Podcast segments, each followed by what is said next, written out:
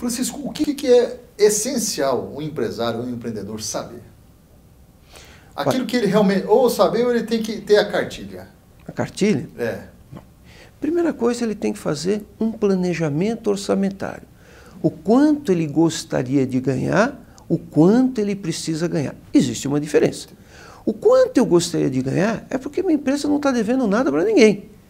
E eu quero fazer um investimento de 600 mil reais nos próximos cinco anos. Então eu teria que ter um lucro de 120 mil reais por ano, 10 mil reais por mês. Então, planejamento orçamentário é fundamental. Quanto eu preciso ganhar? Eu tenho um problema, eu tenho um buraco dentro da empresa. É uma outra situação. É uma outra situação. Então eu preciso planejar para poder pagar essa dívida. Segundo documento fantástico chama DRE, demonstrativo de resultado. É aquilo que o contador entrega para você diz o seguinte: a sua operação teve um lucro de 10%. Agora, o fato de eu ter um lucro de 10%, isso não significa que eu vou ter dinheiro para pagar as contas. Aí entra o fluxo de caixa. A partir de 2007, com a entrada do SPED, o fluxo de caixa virou lei. No prazo máximo de dois anos, toda empresa vai entregar fluxo de caixa para o governo. E não é o fluxo de caixa que nós estamos acostumados, entrada e saída de dinheiro.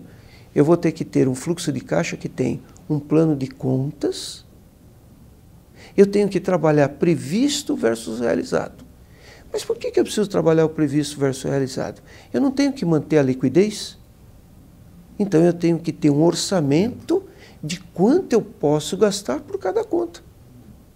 O balanço, você consegue enxergar aonde estão os recursos do seu negócio. Ele está no banco? Ele está em contas a receber? Ele está no estoque? Ele está no seu ativo fixo? Aonde está o seu dinheiro?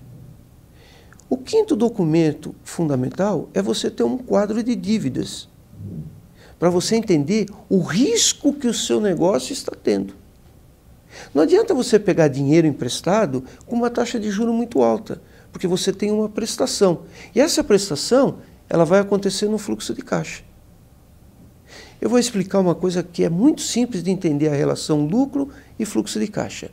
Edilson, imagine uma empresa tendo de venda bruta 100, pagando de imposto e comissão 20 e tendo custo da mercadoria vendida 40. 100 menos 20 menos 40, eu tenho uma margem de contribuição de 40. Vamos imaginar que a minha despesa administrativa e financeira seja 30. 40 menos 30, 10. Tive um lucro de 10. 10 dividido por 100, tive um lucro de 10%. Só que ele, essa venda de 100, ela foi feita em quatro parcelas. Isso quer dizer que no primeiro mês vai entrar quanto? 25. Quanto que eu tenho que pagar de imposto de comissão? 20. Quanto que eu tenho que pagar de estoque? Ah, eu tenho que pagar fornecedor. Digamos que eu tenho que pagar de fornecedor 50. Espera um pouquinho. Se eu tenho 50 para pagar de fornecedor e 20 de imposto de comissão, é 70. Entrou 25. Só que além dos 70, eu tenho despesa administrativa e financeira que é mais 30. 70 com 30, 100. 100. Entrou quanto no caixa? 25 eu abri um buraco no caixa de quanto? 75. Então eu tive um lucro de 10 e abri um, um buraco no caixa de 75. Imagine na sequência dos meses. E aí o que o empresário faz? Ele começa a vender o almoço para comprar a janta.